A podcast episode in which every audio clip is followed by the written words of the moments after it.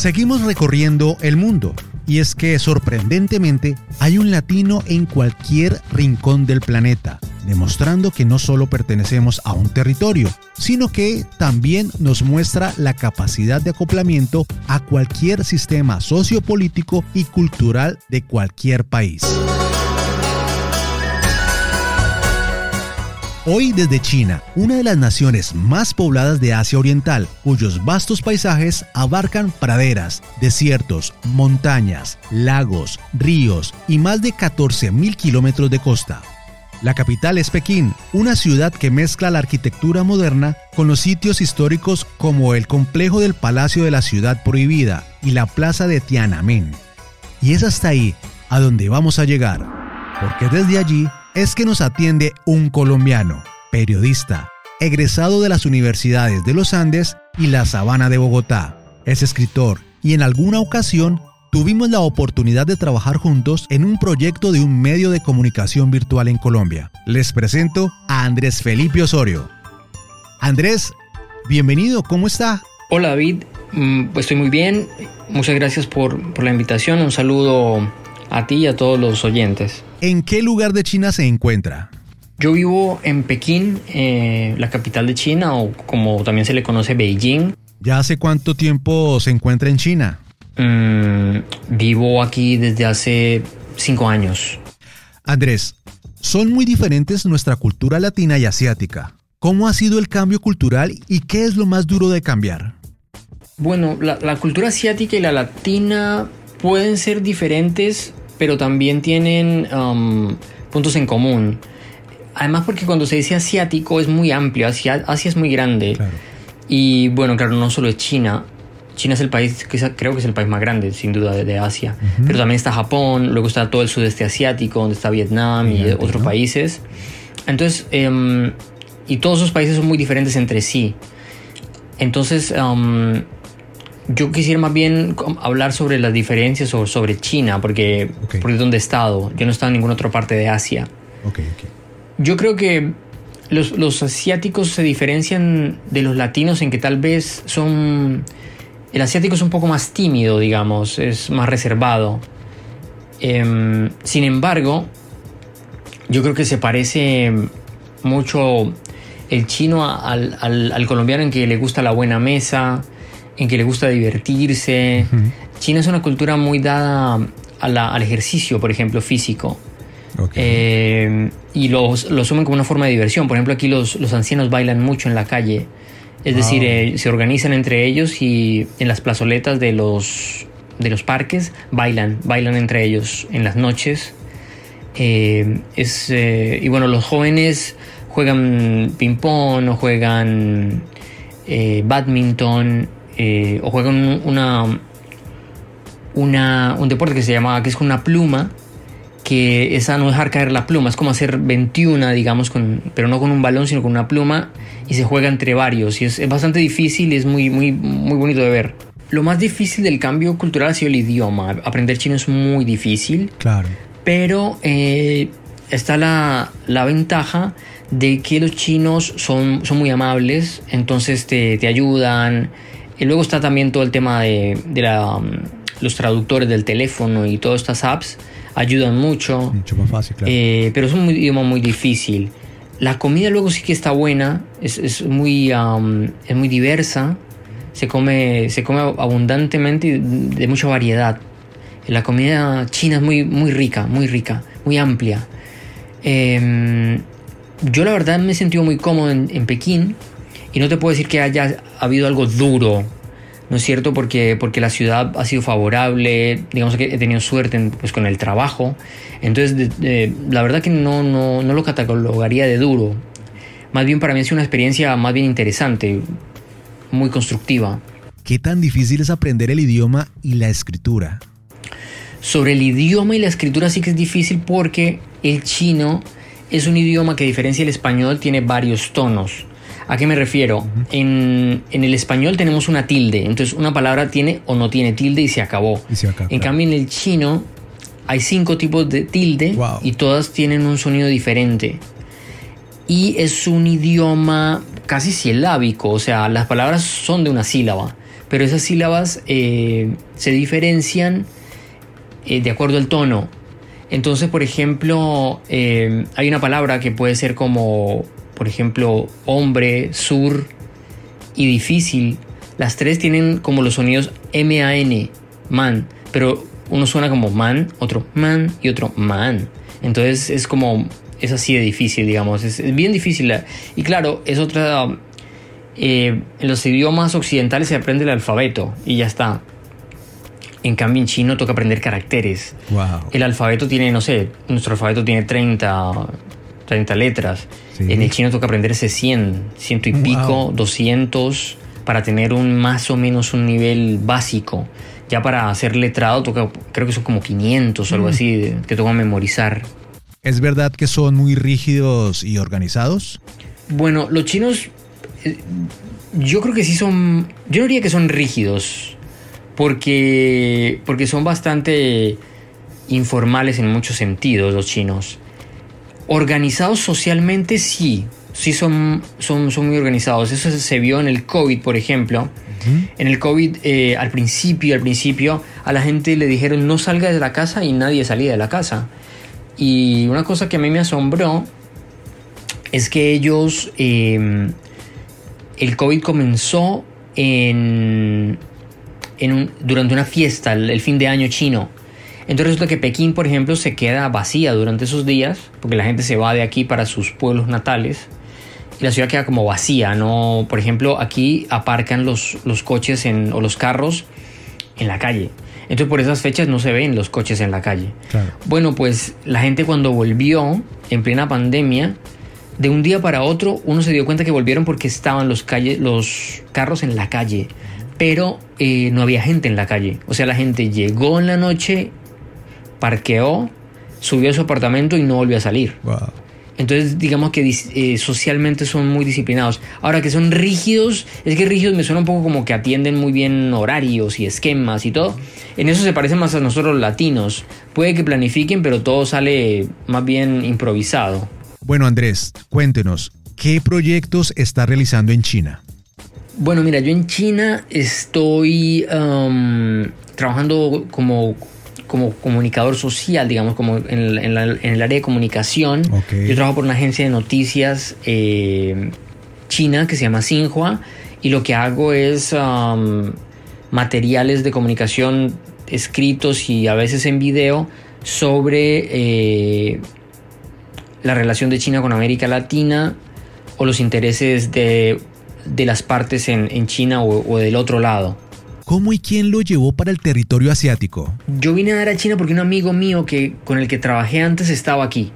Entonces había una, una vacante y me dijo que si me interesaba y yo desde hace rato quería trabajar afuera, quería, quería tener la experiencia de trabajar afuera y pues le dije que sí y pues nada, hice el, examen y, lo pasé y, y aquí estoy todavía. Tal vez uno de los países más llamativos y de una u otra manera enigmáticos es China. Sus películas, mitos, leyendas son un atractivo para cualquier persona. Andrés, ¿qué ha conocido de China y qué es lo que más le sorprende y le gusta? Bueno, China es muy complejo porque es, muy grande, es muy grande y yo no la he visitado del todo, porque además, como te digo, se, me atravesó el COVID, la, la pandemia acabó unas, eh, eh, unas cuarentenas bastante, unos confinamientos bastante, bastante estrictos. Muy duros.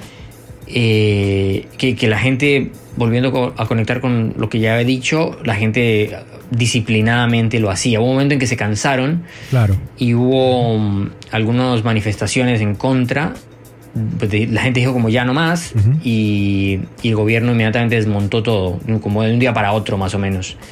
Em, ¿Qué es lo que más me sorprende y me gusta de China? Yo creo que la organización me gusta, porque claro, yo vengo de Bogotá, eh, donde por ejemplo subirse al transporte público es bien difícil porque es, es, eh, es un poco de, mm, precario, ¿no? o sea, no llegan los buses a tiempo, llegan muy llenos. Acá, siendo una ciudad más poblada y más grande, los trenes van muy rápido, la gente se sube ordenadamente, algunas estaciones son más complejas que otras, pero en general todo es muy ordenado.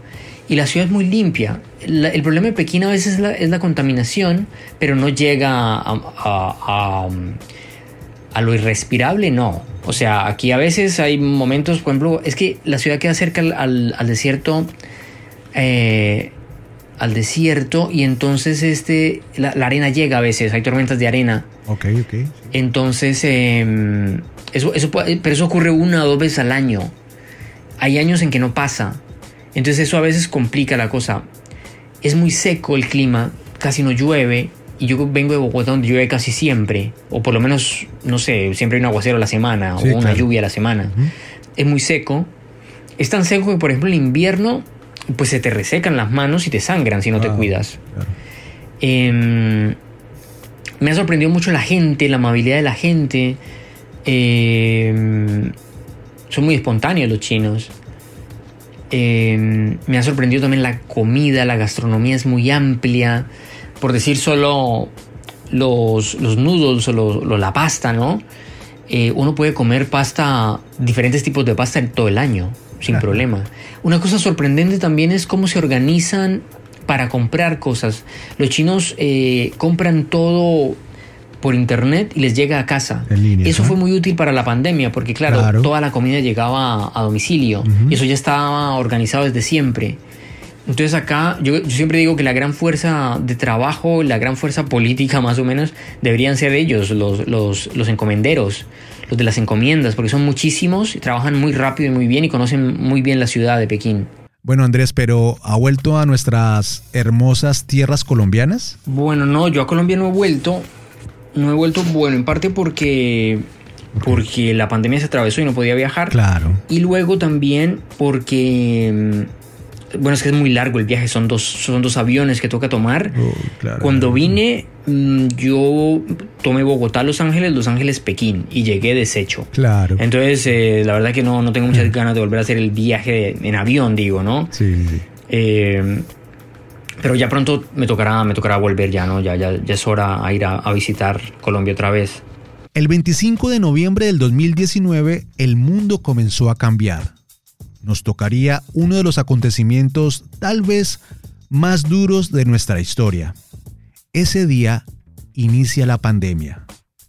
El 30 de enero del 2020 se haría oficialmente declarada la emergencia sanitaria a nivel mundial. Andrés, ¿qué tan cerca estuvo del epicentro y cómo vivió esos difíciles días de la pandemia? Bueno, mira, la, pandemia comenzó en, Wuhan, que es una ciudad um, al sur de, China, eh, que al sur de Pekín. Yo no he estado nunca en Wuhan, tengo ganas de ir. Eh, ellos superaron muy rápido el tema comparado con otros países. China superó muy rápido el tema, por lo que yo digo, la organización que tuvieron. Eh, o sea, que a la gente le decían, bueno, el, el lema de la pandemia era no salgas de casa, ¿no? Y aquí la gente no salía. Entonces eso ayudó muchísimo a que, a que el virus no, no impactara tan fuerte. Y ya cuando llegó, pues fue cuando eh, se levantaron las medidas y lo que hubo que afrontar fue la, la variante Omicron que no fue tan, no era tan agresiva, ya la gente estaba vacunada y entonces no, no fue tan complicado. Em, lo más difícil de la pandemia para mí, bueno, te digo primero que en Pekín no dio tan duro. Los lugares más complejos fueron Wuhan, donde comenzó, y Shanghai. En Shanghai sí se salió de las manos el tema. Sí se salió de las manos y tocó hacer unas, unas cuarentenas mucho más drásticas y muy complicadas. Yo, yo no estuve en Shanghai para esa época, así que no, no podría hablar mucho.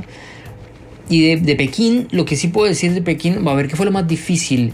Lo más difícil fue comer, porque resulta que, aunque el sistema de, de comida, como ya lo dije, es muy bueno, está todo en chino. Y, en- y yo no, no manejaba las, las aplicaciones en esa época, Claro. no sabía cómo. Claro, claro. Entonces se me complica un poco. Y entonces lo que me vi haciendo fue comiendo noodles de pasta instantánea durante muchos días eh, y mucho embutido en un supermercado que queda al frente de mi casa y que nunca cerraron y al que tocaba entrar pues con las normas sanitarias que, que aquí imperaban, Claro. que era anotando el nombre, midiéndose la temperatura, eso en principio. Porque después colocaron códigos en los celulares, eh, códigos QR. Entonces tú, donde quiera que entrabas, eh, pues quedaba registrado. Y si tú no estabas al día en los, en los test, pues no te dejaban entrar. Y los test, pues tocaba hacérselos cada dos, tres días. Entonces, este, Como complicado.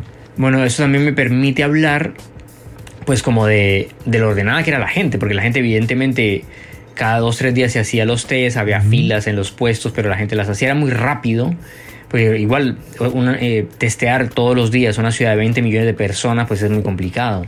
Entonces lo que se hace es que eh, organizaban muestras de a 10 y si en alguna de esas 10 había un caso te llamaban.